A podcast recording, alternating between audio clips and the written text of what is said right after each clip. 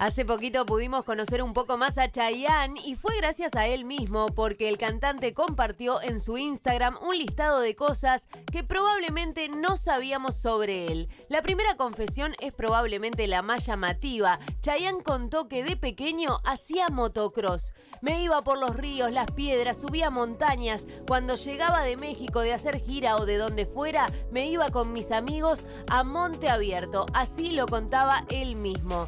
Luego admite su pasión por la fruta y los zumos naturales, sobre todo los de naranja y uva. Otra de sus debilidades es el helado, principalmente el de coco o chocolate y el café. Además, dijo que como buen fanático de las series, le encanta el plan Mantita y Tele.